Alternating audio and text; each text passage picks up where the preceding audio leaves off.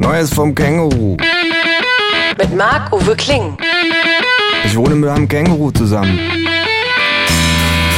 Das Känguru steht total auf Nirvana, ist ein Schnorrer vor dem Herrn und war früher beim Vietcong. Aber das nur nebenbei. Zur Sache. Ich schalte mit der Fernbedienung Fernseher und Videorekorder an. Bud Spencer jagt Terence Hill über den Strand und bewirft ihn mit Kokosnüssen.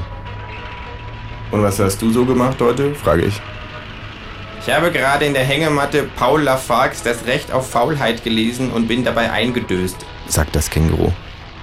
Du hast den ganzen Tag verpennt? frage ich, hänge die Füße über die Rückenlehne der Couch und lasse meinen Kopf nach unten baumeln. Seit das Känguru den Fernseher repariert hat, steht das Bild nämlich auf dem Kopf. Ich habe nicht geschlafen, sagt das Känguru. Ich habe mich nur geschont. Außerdem habe ich den ganzen Morgen damit verbracht, eine Not-to-Do-Liste zu erstellen. Bitte was?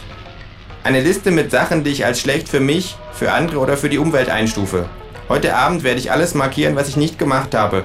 Und das wird mir ein gutes Gefühl geben. Und so lange bleibst du in der Hängematte liegen, frage ich. Ist nicht viel anderes übrig geblieben. Terence Hill ist schneller als Bud Spencer. Mir wird schwindelig. Ich habe zu viel Blut im Kopf.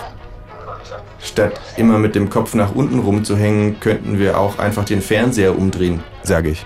Mach doch, sagt das Känguru. Später. Mein Blick fällt auf das schiefe Regalbrett, von dem früher immer die Bücher runtergerutscht sind. Jetzt rutschen die Bücher nicht mehr. Sie stecken in Stoppersocken. Ich schalte den Videorekorder aus.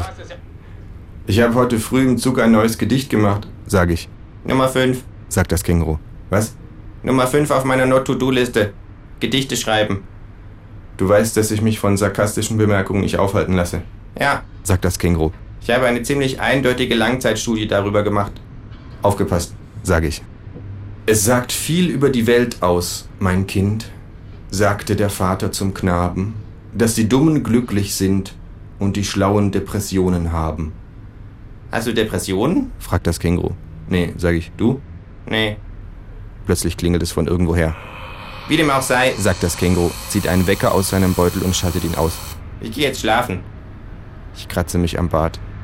Ist es nicht anstrengend, immer alles genau anders herum zu machen als der Rest der Welt? frage ich. Es geht, sagt das Känguru und legt sich wieder in seine Hängematte. Guten Tag.